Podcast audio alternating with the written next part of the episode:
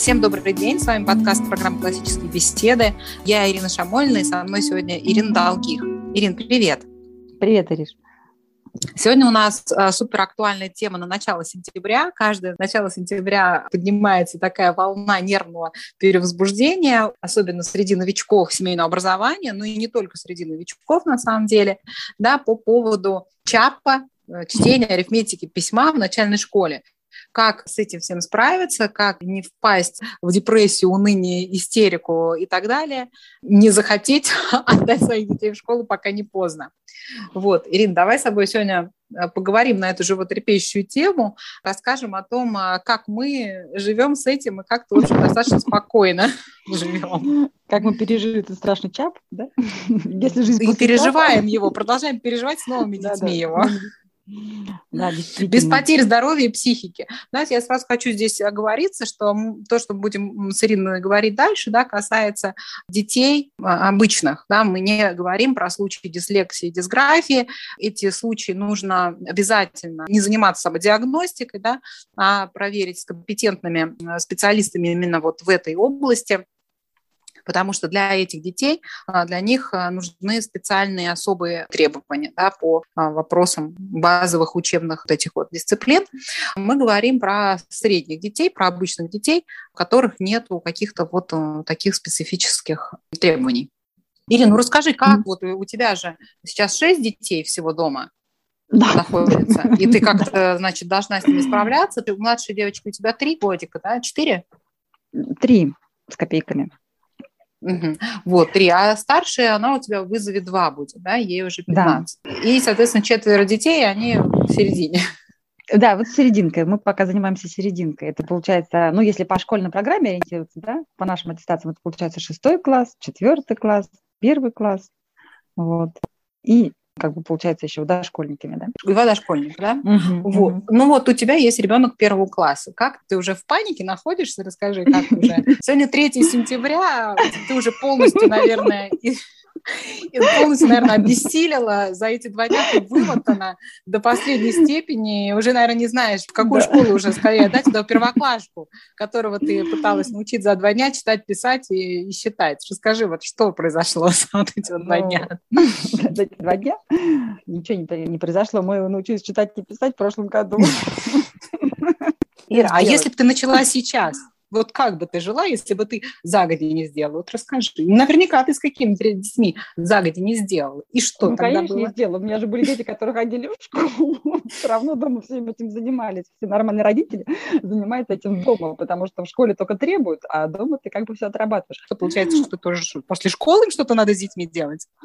Да, история та же самая. Только проблема в том, что прописи вы не выдадите, вам их дадут, какие надо, а не те, которые вам удобно. Вот. И темпы заполнение прописи тоже будет не от вас зависеть. И еще надо сделать это аккуратно, там помарки не принимаются ни в коем случае. Если придешь, у тебя будет чистовик написан с помарками, застрелит всех, не только детей, но и родителей. Вот, и ребенку еще надо будет в школе выслушать по этому поводу много-много приятных слов. Ну, в лучшем случае, если вы не очень ответственно подошли к этому вопросу, вы получите не очень улыбающийся смайлик. А в худшем случае были случаи, когда учителя рвали тетрадки. Я такое тоже могу рассказать. Вот, если ребенок написал, на ее взгляд, не очень опрятно. Ну а как же, вот как же вот такая школа, семейный класс, куда ты вообще сдаешь ребенка там, большую часть дня, и потом ты ничего уже не должен с ним делать. Такое что же бывает? Ну, не знаю, где? Где такое бывает? Ну, в семейных, в семейных классах, ну как, без домашки, без ничего, ну, там конечно, все делают ну, за, за тебя. Желательно, чтобы подольше. Ну, что там не делают? Ну как, ну урок идет полчаса. За полчаса им про эту буковку расскажут, они какие-то слова там, может быть, на эту буковку назовут, и все, и там им покажут, как она пишется, а все остальное ты делаешь дома. Ничего подобного. Так потом только на следующий урок сдаешь тетрадочки, где стоят оценочки. В первом классе же нельзя оценки ставить. Там ставят всякие вот наклеечки или смайлики. Там, Печальные ну, смайлики. Там, да, там цветочки рисуют. Ну, в общем, дети все очень быстро понимают, что смайлик, который улыбается, это пятерочка, который серьезный, там, это четверочка, который грустный, это уже двоечка. Вот, они очень быстро просекают эту систему оценок. Вот. Да нет, нет, это все равно, школа это однозначно не спасение никакое. Только единственное, что приходится еще, как я говорю, ходить в неудобной обуви, она еще мозоль натирает.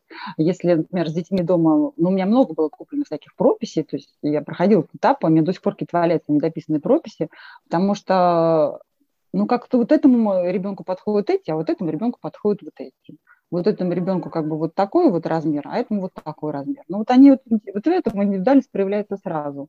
И у меня какое-то еще с первыми там были накоплены какое-то количество этих прописей, которым я до сих пор, мне кажется, всех своих детей выучу. Потому что у них такое количество, что кому ничего не подойдет. Мы прям примеряем как одежду, реально. Вот удобно, неудобно.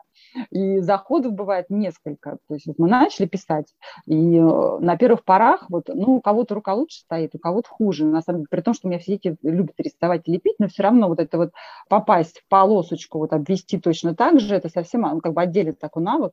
Это тебе не картинку даже нарисовать. На этих палочках обычно все ломаются. Вот прописали строчку, вот им самим не очень нравится, и как что получилось, может быть, там и процесс – и бывает такое, что бросает, и мы к этому, например, возвращаемся только через какое-то количество времени, там день, два, три, там вот мы я, если вижу, что ребенку трудно, я уменьшаю количество этих палочек. Ну, какое-то количество палочек прописать все-таки приходится, ну, по крайней мере, мне с моими детьми. И крючочков, потому что вот чтобы они вот к этому масштабу как-то привыкли, вот, ну, к этому положению руки, может быть, там. Но если каждый день вдруг получается, есть такие дети, которым э, это не напряг делать каждый день, просто мы Что, делаем... не занимаешься по два часа в день прописями? У меня нет двух часов на прописи. Нет, но если бы, понимаешь, если бы прям так шло в удовольствие... Кошмар, как твои дети будут писать, если они не занимаются прописями в 7 лет по 2 часа? Я не знаю, как они пишут. Я не знаю, как они, как они смогли это пережить. Вот, пишут, все пишут. На самом деле, Ксения сейчас уже пишет, вот, которая типа пошла в первый класс, она уже давно, конечно, все пишет. Э, Гришуньким, он э, вообще прям легко и просто не все. Ему прописать там две строчки, там этих палочков, крючочков, там три, вообще сколько хочешь, было совершенно не напряг. Ему прям это как-то нравилось, сразу получалось. Кира прописывал медленно, очень аккуратно, и от этого это тоже не отнимало много сил, поэтому мы с ней не делали много. А вот, допустим, вот у Ксении прям у нее прям был какой-то внутренний протест. У нее никак не получались эти ровные палочки, они не получались кривоватые, ее это жутко расстраивало. При том, что я, например, говорила, какие классные палочки, вообще так здорово. Ее даже вот это мое поощрение, оно как-то вот ее, она сама видела, что они кривые, ее как-то это не радовало. И вот мы с ней, то есть, прописала, потом день, два, три мы этим не занимались, потом снова вернулись к палочкам, прописала поменьше, сколько хочешь, вот как-то так. Прописи я разные меняла, может быть, взять палочки, где там их обводить по точечкам нужно, может, покрупнее взять взять масштаб, который там, может, ручку другую. Ну, а сколько вот э, у тебя в среднем дети занимались прописями вот в первом классе, первый, второй класс? Ну, минут 15, мне кажется. Ну, вот у меня тоже не больше. У меня сейчас есть восьмилетка, да, в прошлом году mm-hmm. это был первоклассник. У него задача написать мне 10 слов. Попробовали пропись, я вижу, что ему трудно. И он сейчас просто переписывает печатными буквами. И угу. все, это все, что от него требуется. Да? Мне главное, угу. чтобы он переписал и переписал без ошибок. По одно угу. предложение. Из 9-10 слов он должен найти такое предложение, в котором 9-10 слов любое, которое ему нравится, откуда он хочет. Угу. Вот. Угу. И для меня очень важно, чтобы он потом проверил, удостоверился, что все слова у него написаны правильно. Если у него что-то неправильно, я ему говорю, что у тебя там ошибка, ищи ошибку. Он должен сверять их угу. и находить эту ошибку. Угу. То есть у него это занимает, ну, вот как раз минут 10-15 это максимум. Примерно так же я делала вот со вторым ребенком, то есть с первым ребенком я уже рассказывала, я там очень сильно упиралась, э, вот такая была тоже запаренная мама, не слышала я тогда про то, как нужно относиться вообще к ЧАПу, чтобы это не стало какой-то истерикой. И я прям по школьным методичкам сидела с ребенком, очень скрупулезно все делала. Я прекрасно понимаю, на самом деле, мам, которые впадают вообще в ступор, в истерику и начинают метаться в ужасе от этого чапа, потому что они пытаются сделать э, все то, что делается в школе, дома. От этого становится плохо и маме, и ребенку.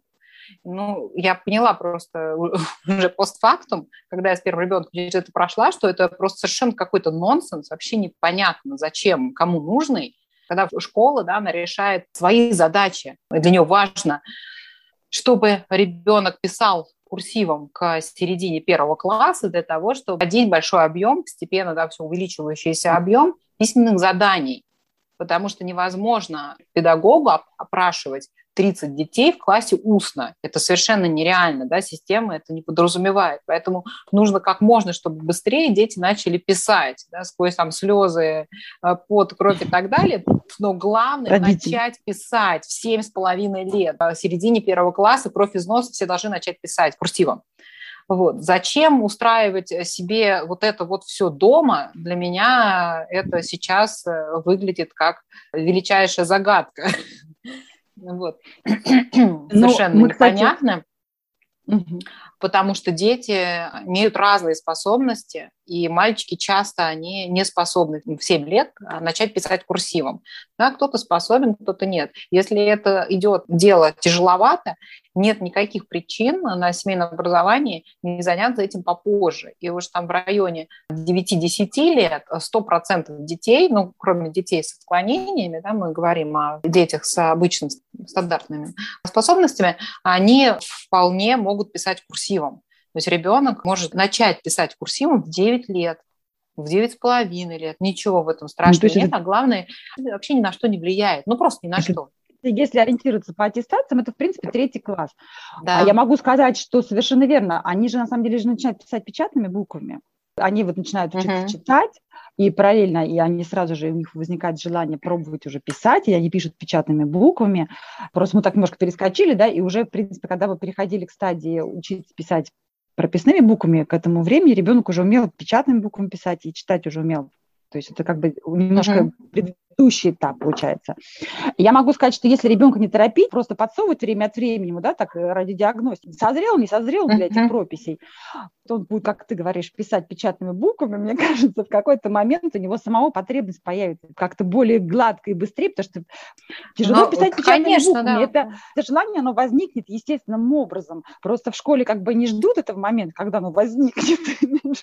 там, там по ну, конечно. Оно должно возникнуть по программе, да. А тут дальше ребенок ребенку задание, как он же умеет писать, пишет печатными буквами. Ты даешь ему задание определенное. Вот он печатает, печатает, в конце концов он просто поймет, что вот, вот так-то было бы быстрее. Особенно если мама что-то еще там пишет время от времени сама, и он это видит, что это реально быстрее у мамы получается. Со вторым мальчиком, с которым я уже не старалась воспроизвести школу дома, да, в плане обучения письму, я так и сделала. Мы сначала писали печатными буквами, а потом я взяла пропись, да, мы специально сделали в КБ очень крупные прописи, и я ему, я, мама, сама mm-hmm. ему писала буквы, он на это смотрел и эту буковку рядом повторял. И буквально за пару месяцев ну, вообще без напряга, без какого-либо напряга, он а, стал писать, и как раз начались ключи, он начал писать свои сочинения в ключах прописными mm-hmm. буквами. То есть мы вообще, у нас с ним не было на эту тему никакого стресса.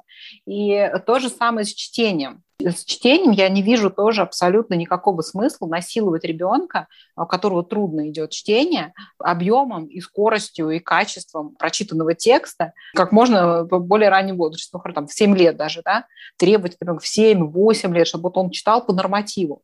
Потому что зачем мы детей э, забрали из школы, чтобы дома э, их запихивать вот в это вот прохрустовое ложе? Ради чего? С какой целью? У детей в разное время развития. на самом деле очень большое заблуждение, которое укоренено у нас в голове, вот со школы, да, что школа, она предполагает линейное, равномерное развитие. То есть идет такая как бы прямая линия, да, восходящая, и вот ребенок ровно по этой линии, такой график, да, ровно по этой линии, он так и должен вот развиваться, у него способности. Но это не так. Но посмотрите, ребенок же растет неравномерно, он растет скачками, он не растет вот в равных пропорциях каждый день. Он когда-то растет быстрее, когда-то растет медленнее. Но так с учебой то же самое. У нас ребенок когда-то развивается быстрее, да, в учебе, когда-то медленнее. Это нормальный процесс. вот у меня второй мальчик, который mm-hmm. начал читать, я уже говорила про него, он начал читать в 9,5 лет. Ну вот нормально, быстро читать. Mm-hmm. До этого он читал по слогам и с большим трудом. И слава богу, что я не стала его гонять, насиловать, прессовать, там его всячески э, мордовать, да, вот этим вот чтением, там, а это можно было бы превратить просто в два часа истерики ежедневной и биение там головой об стену, что ребенку 8 лет, а он не читает. Ему сейчас уже 10 с половиной лет, он читает там по 150 страниц в день. Вообще как бы не отогнать от книжного шкафа. И какое сейчас имеет значение, когда он начал читать. Ты прям мне сейчас напомнила в начале школы моих старших детей. Там-то такой роскоши нету. Там тебе задали текст прочитать надо. И неважно, как твой ребенок читает, это должен быть Ну, готов. конечно, это же стандарт. Потому что во время урока потом они же должны по очереди вслух его читать. И даже если ребенок про себя читает быстро и качественно, если он плохо читает вслух, это значит, ну, над ним будет смеяться весь класс. Обязательно учительница как-нибудь ну, комментирует, и над ним будут смеяться, что он там какой-нибудь Конечно, дурачок, потому что это, это же для школы необходимо. Все должны в школе читать да. примерно одинаково. Это же на самом деле вот где стресс, потому что у тебя нету вообще никакого шанса, если ты с ребенком вот два часа не просидела, как дурак там этот текст не прочитал, то получается ты подвел своего ребенка. И причем он остался ну, один для тебя. Ты даже не сможешь его обнять и поцеловать, и пожалеть его, и сказать, да ничего страшного, ты всему этому научишься. Он останется один на один с этими учителями, с этими одноклассниками очень добрыми, которые вот э, не упустят шанс сказать, какой тут он одаренный, как он прекрасно, плохо читает. Вот это действительно вообще жуткая жуть на самом деле необходимо сделать по плану, про который ты говоришь, что это линейное развитие, там никаких шансов вообще нету, никакой индивидуальности, и не расслабиться никому, ни родителям, ни детям. И сколько таких ну, случаев, когда дети терпеть не могут читать, и у родителей проблемы там к четвертому классу, что он вообще ничего не читает, вот, даже энциклопедия, там, знаешь, где маленький текст, хотя бы ради того, чтобы видеть, что эта картинка нарисована.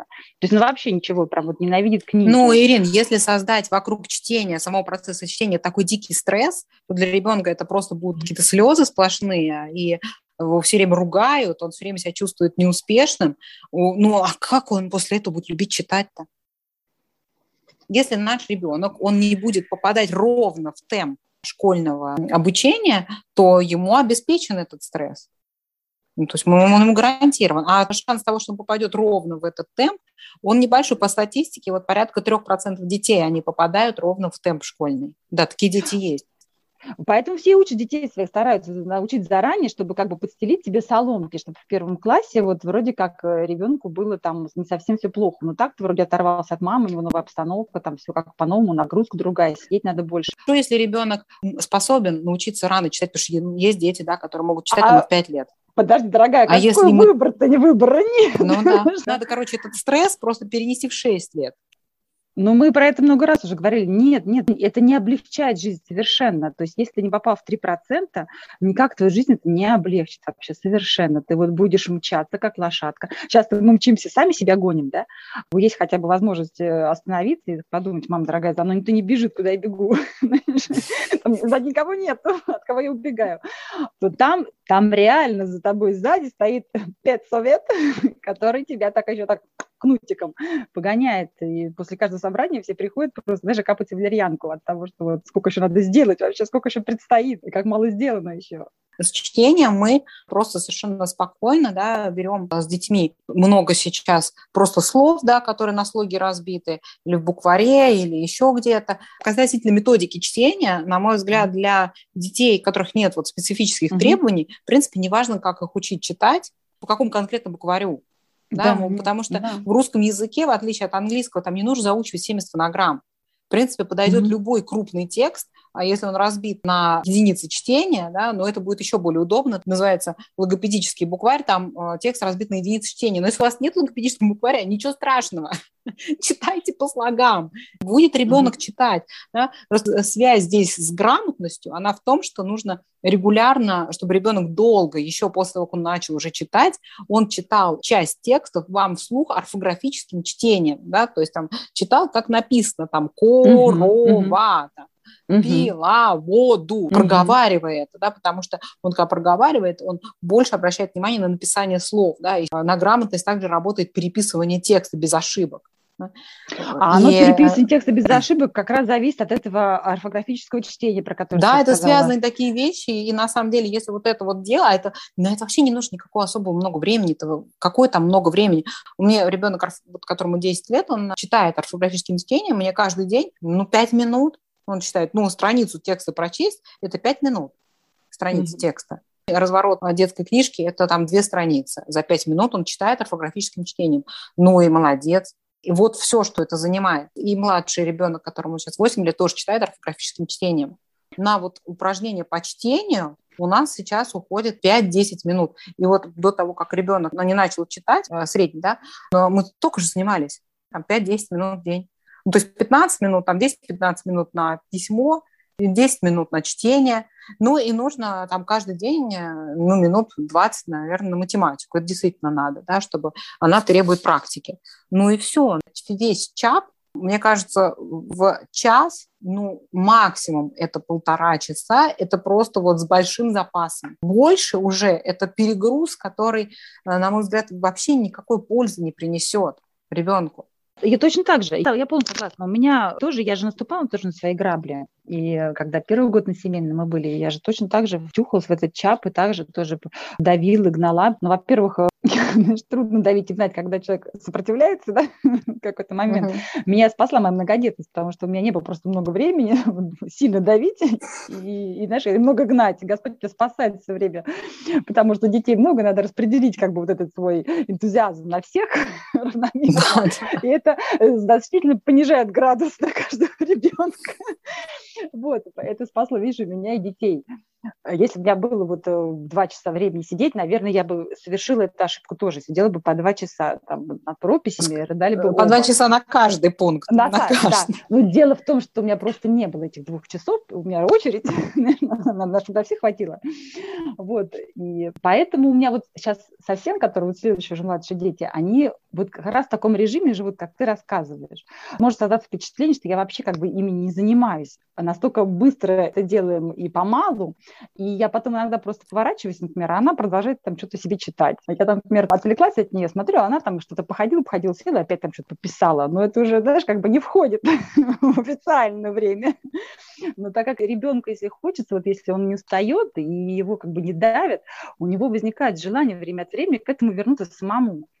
Вот. И э, движение вперед происходит даже быстрее, чем нам кажется. Я просто смотрю вот по той же самой Ксении, которая у нас в прошлом году научилась читать и писать, видела, что у нее уже есть интерес. Я не то, что там хотела uh-huh. подготовиться заранее там, к первому классу, просто ребенку появлялся интерес, и этот интерес там по возможности удовлетворяла. Uh-huh. Большая часть моих сил была кинута, конечно, на среднее звено, то есть вызов, ключи, основы, вот это вот все, да, вот.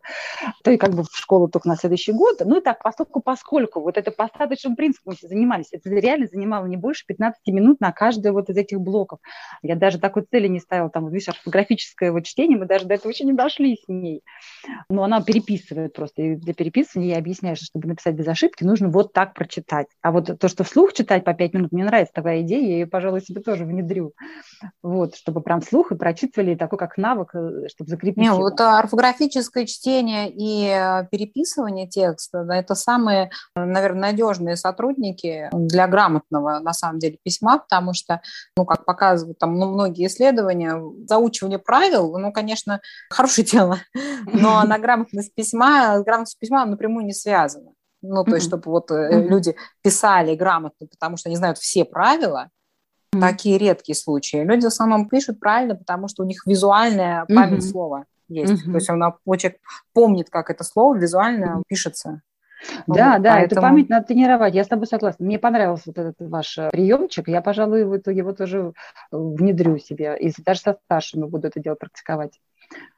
Мы просто делаем его, но не так регулярно и не так четко, вот как вы это делаете. Я уверена, что эффект хороший будет, потому, потому что я с тобой полностью согласна. Что это совершенно важно. такие элементарные вещи, которые вообще никакого напряжения на самом деле не требуют, а приносят очень хороший эффект. Ну, потому что для этого не нужно ничего специального. Ну, ты вот э, любую книжку, вот он сидит, читает, я могу подойти, подсесть, и он мне прочитает страницу из этой самой книжки просто по-другому. Просто вот этим вот чтением. Да, да, да. Да, ну, читать, это просто это, вот чем вот, это да. удобно, что и пишем мы тоже, мы вот не пишем какие-то специальные тексты. Она начала писать, например, и а когда она писала печатными буквами, она перепечатывала студии. Я вот прям так самое хотелось. Вот она сидела и перепечатывала текст студий, например, исторических. Вот у меня так Ксения училась писать она еще не умела писать прописными, писала печатными буковками. И, знаете, это было, когда одно большое сплошное слово, когда дырок между словами еще не делают. Вот э, сам процесс ей очень нравился. А потом в какой-то момент она поняла, что вот писать прописными это явно быстрее. И вот тут у нее появилось личное желание научиться писать прописными буквами. И она, как ты рассказываешь, очень быстро это освоила. То есть я в течение всего прошлого года подсовывала ей эти прописи время от времени э, с этими палочками, крючочками. Думаю, ну как, пойдет, не пойдет, опять пойдет, не пойдет. И как-то так вот, ну, пропишет немножко, и смотрю, что-то не очень. Давить, бодаться с ней, вот ссориться за это мне совершенно не хотелось.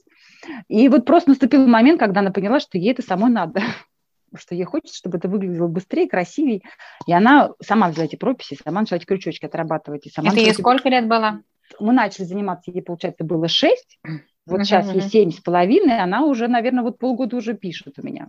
То есть вот примерно uh-huh. в течение года, вот год заняло время с 6 до 7 uh-huh. этих моих попыток начать, и в итоге вот этим ее личным желанием это все-таки сделать. Вот. И сейчас а, вот она уже пишет. Ну, и, кстати говоря, тоже время от времени, если у нее рука устает, она переходит опять на печатное. Я совершенно не против этого. Uh-huh записки, вот они иногда какие-то делают школу, там, если вот они с младшими uh-huh. играют, они у нас играют в школу. Вот. Ей очень нравится там опекать вот Матвея, там чему-то его учить, и она там какие-то для него там делает книжечки. Вот в книжечках она, у нее может быть несколько страниц написано так, а несколько страниц написано печатными буквами. Но здесь я понимаю, что вот если она устала рука, видимо, и печатными проще. Но это такой процесс, он, в конце концов, главное, что правильно, ты говоришь, ключам к 9 годам они, в общем-то, потихонечку все-таки это освоили. И это для них не составляло такой сложности. Потому что печатать текст э, печатными буквами там на странице, мне кажется, совсем неудобно. Хорошо, вот мы с тобой, Ирина, немножко разобрались, да, что, в принципе, начав в начальных классах, да, там достаточно 15 минут, 15, ну и еще там, может быть, до 20 там на математику. Это может быть не подряд, да, в течение дня, например, с утра математика, потом позже около обеда чтение, потом письмо или наоборот, в общем, как кому удобно.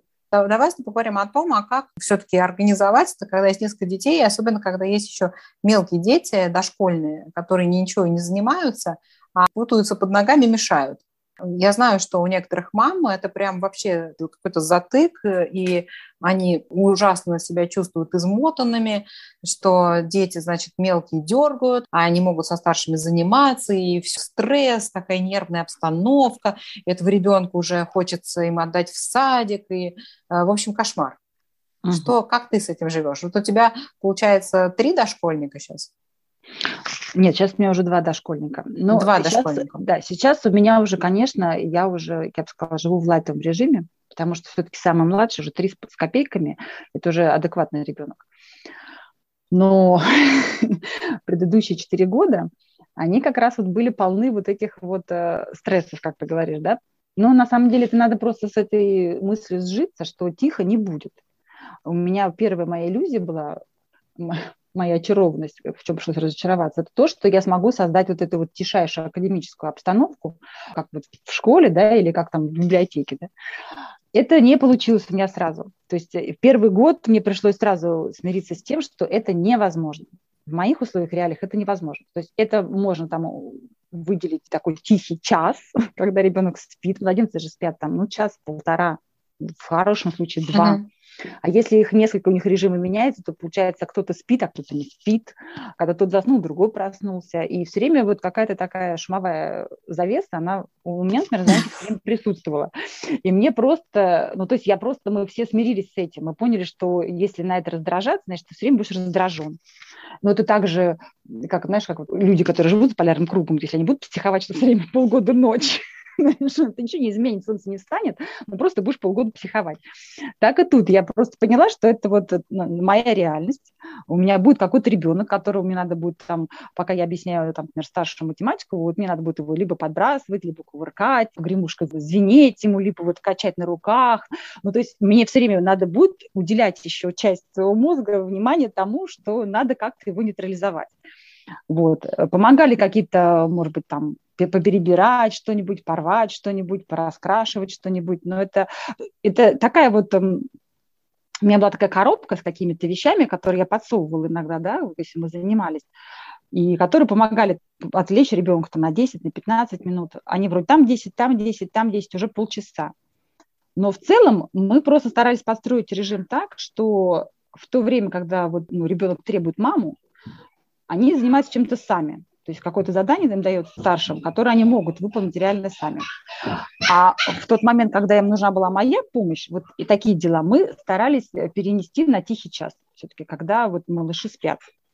И до сих пор у нас так, если какие-то есть вещи, которые вот требуют обсуждения со мной и моего полного mm-hmm. внимания, да, чтобы мне никого не отвлекаться, мы эти вещи переводим на тихий час. Сейчас уже вот у них такой возраст, что они, например, вот засыпают у меня, там у нас 12 обед, пол первому там к часу они уже спят, и вот у них тихий час два с половиной, там, а то бывает даже три часа. То есть это сейчас прям вообще уже классно. А были периоды, когда это вот прям были такие перебежками. Ну, я подстраивалась под, под режим малышей. Тут ничего не сделаешь. Ну, их же никуда, правда, не денешь. Надо просто смириться с этой бытностью и все, и под, подстроиться под нее. Как вот ты делаешь? Мне, наоборот, было легче, когда ребенок младший, он был совсем маленьким, чем сейчас, когда ей три года, и она мало спит. То есть она спит да, два часа в день, там где-то с двух до четырех, а остальное время она бодрствует. И первый год, полтора, мне было намного легче, потому что она спала гораздо больше, у меня был такой жесткий режим, и она спала четко вот по режиму. И это было много очень сна она спала хорошо. Вот. И мне первые там полтора года вообще не было этой проблемы, чтобы мелкий ребенок мне как-то мешал. Вот. А сейчас это, конечно, посложнее, потому что она много тоже шума создает, такая очень активная девочка, любит пошуметь. Но э, что я вот э, здесь хочу сказать, что на самом деле вот таких моментов, когда нужно непосредственно сесть с ребенком, ему что-то объяснять, их не так много. И это не каждый день нужно со старшим мальчиком чаще обсуждаем вопросы, когда уходим с собакой гулять, вот, мы с ним идем и обсуждаем какие-то вопросы по учебе. Это очень удобно, которые вызовет старший ребенок. А вот со средним ребенком, которому вот 10 лет, мне периодически, да, бывает нужно ему объяснить какой-то материал, который он сам не может понять. Чаще всего это математики. Или написать с ним сочинение. Да? Но это не все то время, которое он занимается. То есть мне не нужно с ребенком сидеть с этим там три часа безотрывно. Mm-hmm. Нет, mm-hmm. мне нужно вот здесь там 15 минут, ему что-то пообъяснять, там, потом здесь там 20 минут что-то разобраться, потом послушать, например, как он мне читает там, текст на английском, но в это время я могу а, чем-то заниматься с а, маленькой, с девочкой, да, маленькой, чтобы она не мешала. И в целом, просто если главное маме не раздражаться самой, тогда это не превращается в стрессовую ситуацию да, и не ставить себе какие-то вот жесткие цели, которые вот сегодня я на день должен выполнить, да, вот там 20 пунктов. И если у нас это не получается, то я уже начинаю просто быть в стрессе, в нервном там каком-то перевозбуждении и так далее. Если мы просто смотрим на жизненные обстоятельства, вот у меня жизненное обстоятельство такое, что у меня сейчас есть маленький ребенок, который требует внимания. Но здесь, конечно, тоже очень ну, важно, ну, к чему он приучен, этот ребенок, да, то есть он приучен к какой-то дисциплине, к какому-то такому поведению более, так скажем, сдержанному, чем вот закатывать истерику по любому поводу, что там ему не нравится. Да? И вот такие вот вещи это нужно, конечно, с полутора до трех лет эту проблему решать, да? потому что mm-hmm. если мы ребенка с полутора до трех лет не приучим, что бесполезно, да, нельзя закатывать истерику по каждому поводу, требовать, что тебе нужно, то, конечно, в три года это уже будет беспредельщик с которым просто справиться будет э, реально ужасно. Но здесь что делать, если такое произошло? Если такое произошло, то да, самое худшее, что мы можем делать, это отдать ребенка в детский сад или отдать его няне, который, конечно, не будет его воспитывать. Понятное дело, а будет его просто нейтрализовывать, чтобы он как бы нам не мешал. Но мы воспитательную задачу-то свою не решим да, воспитательную задачу, вот это мы не добьемся у ребенка понимания, что он должен как-то ограничивать себя, как-то самостоятельно выбирать, не истерить, не требовать там, чего ему приспичило сейчас, ото всех, несмотря ни на что. Ты сейчас, Ирина, очень важные вещи сказала, между прочим. Действительно, чтобы вот э, в три года мне сейчас не мешали младшие, предыдущее время было потрачено как раз на то, чтобы приучить ее к тому, что если мы занимаемся, то надо соблюдать тишину, и надо уважать, и не орать. Чем-то позаниматься что, самой. Да, чем-то позаниматься самой. И, в принципе, мы к этому уже даже в прошлом году подступили. То есть я уже вот поймала, например, момент, что ей нравится, все пишут, и ей нравится тоже, что писать нужно. Она тоже хочет нематься, как она говорит, я тоже хочу нематься, я тоже большая. Да, нематься. Вот. И я помню, что вот можно было ей сначала нарисовать какие-то фигурки, она их сначала раскрашивала, потом я давала ей ножницы, она их вырезала, потом я давала ей чистый лист и карандаш, клей-карандаш, и она эти фигурки обратно на чистый лист приклеивала. И это могло mm-hmm. занять очень много времени и кучу удовольствия ей доставляло. И она вот со всеми немалась. И это тоже определенный такой момент, она приучается сидеть вместе со всеми и спокойненько делать какие-то дела. Потому что у детей такое проявляется. Если ты занимаешься со старшим, младший сразу лезет на колени, вот, им тоже требуется срочно внимание. Иногда э, лучше отвлечься от старшего, уделить внимание 15 минут младшему, там, потискать, пообнимать, там, поцеловать, покачать, э, почитать ему книжечку, выслушать, что он тебе хочет показать, и он успокоится и уйдет, оставить тебя в покое, а ты снова вернешься к старшему там, и дослушаешь его математику, или там доклад, или там, что он тебе хочет сообщить. Вот. Чем вот это вот пытаться, отстань, отойди, подожди, сейчас я поговорю со старшим, ты мешаешь, отстань, вот иди. Это скорее всего, растянется на весь процесс учебный и доведет до истерики младшего. Старший будет считать, что вот на него вечно времени не хватает, и все в этом духе. Тут надо тоже вот баланс улавливать. И самое главное, чтобы это было комфортно, чтобы это не вызывало раздражения. Я вот полностью согласна. Мама должна чувствовать ситуацию и не раздражаться. То есть надо найти такой способ, такой режим, который будет комфортный я даже сказала, для мамы в первую очередь, потому что она везет все это на себе. Как ты считаешь? Я, когда работала много, у меня у старших детей, старших двух детей были няни, которые ну, занимались mm-hmm. с ними, mm-hmm. пока я работала. И я очень жалею сейчас об этом, потому что, конечно, няни не решает никаких воспитательных задач.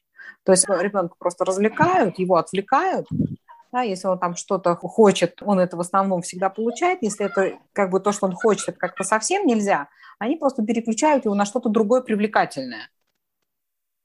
Таким mm-hmm. образом, ребенок вообще не сталкивается с ситуацией, когда он не может получить то, что он хочет, ему говорят нет. Нет. Mm-hmm. Потому что зачем это нужно няне? Потому что если ты говоришь ребенку, когда который что-то хочет, нет, жесткое, mm-hmm. он что начинает? Начинает орать требовать, что-то ну, топать ногами до полугода, да, это может занимать вот таких вот истерик, криков, воплей, чтобы ребенок, он э, это усвоил, что нет, если родитель говорит, это значит нет. И надо uh-huh. просто успокоиться и заняться чем-то другим.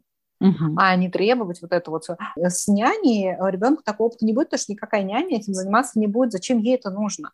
Чтобы ребенок uh-huh. там орал, вопил и так далее. Она его она его займет чем-то другим. И в итоге, когда ребенок потом сталкивается с ситуацией а, невозможности получить желаемое и отсутствия uh-huh. компенсации uh-huh. за это, то он, конечно, будет биться, он вообще просто впадает в ярость, в истерику, ему очень тяжело.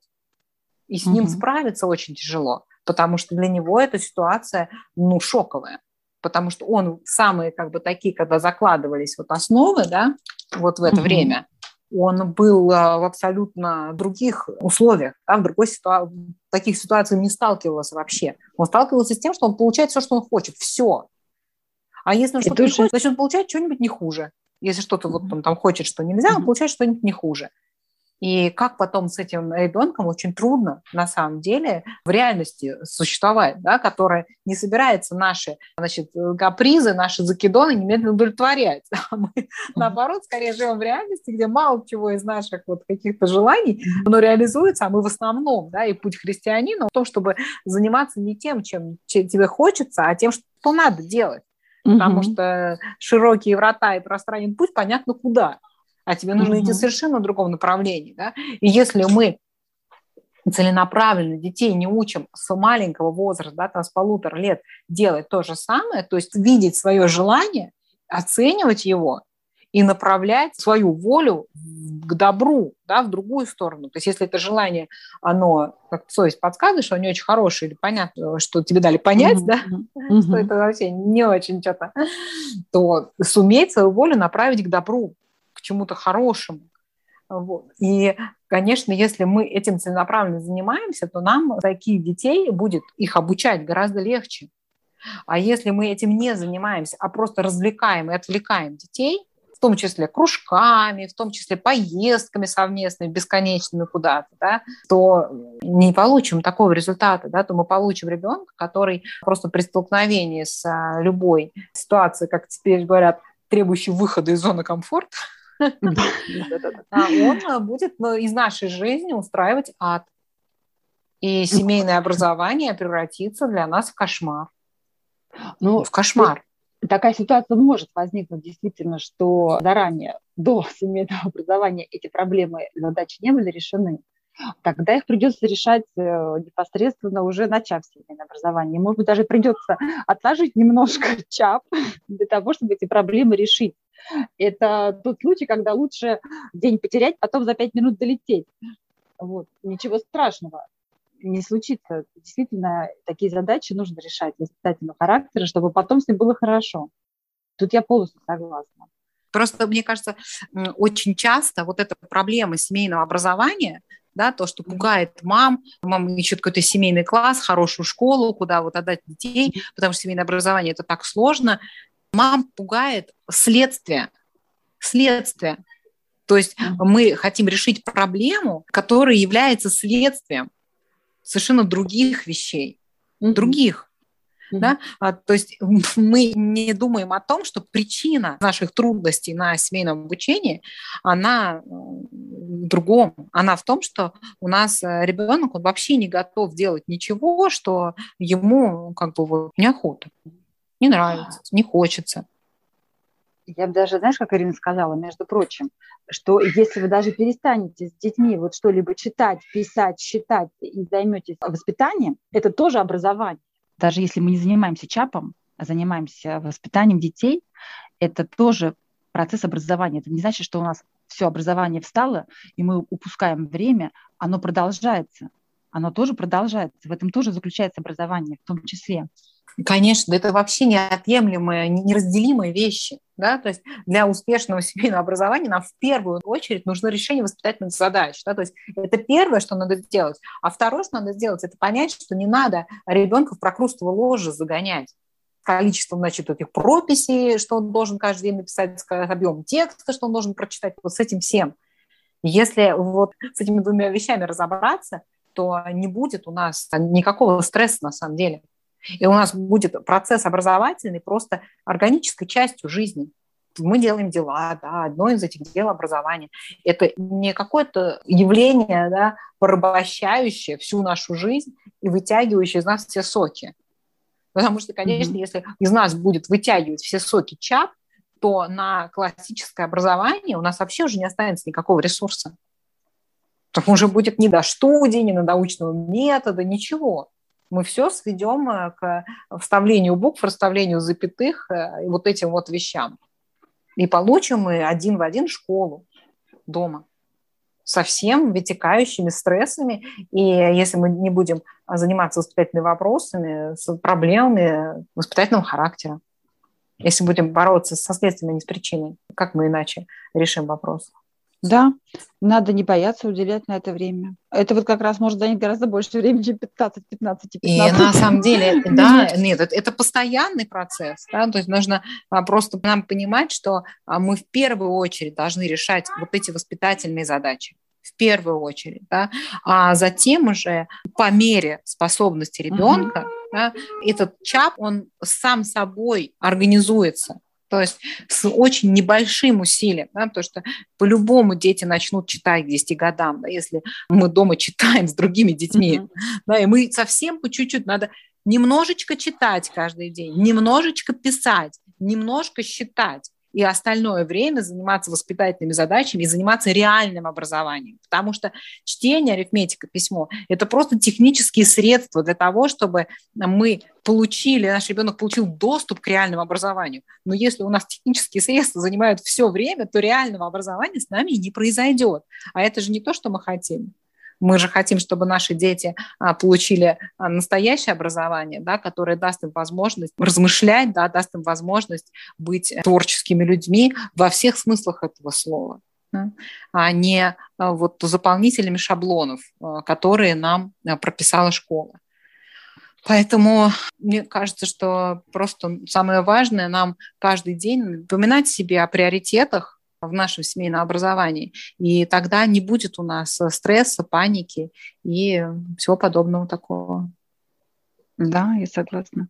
Все, Ирина, спасибо большое. Спасибо нашим дорогим слушателям наших подкастов. Надеемся, вам понравился этот подкаст. И до новых встреч. Всего доброго.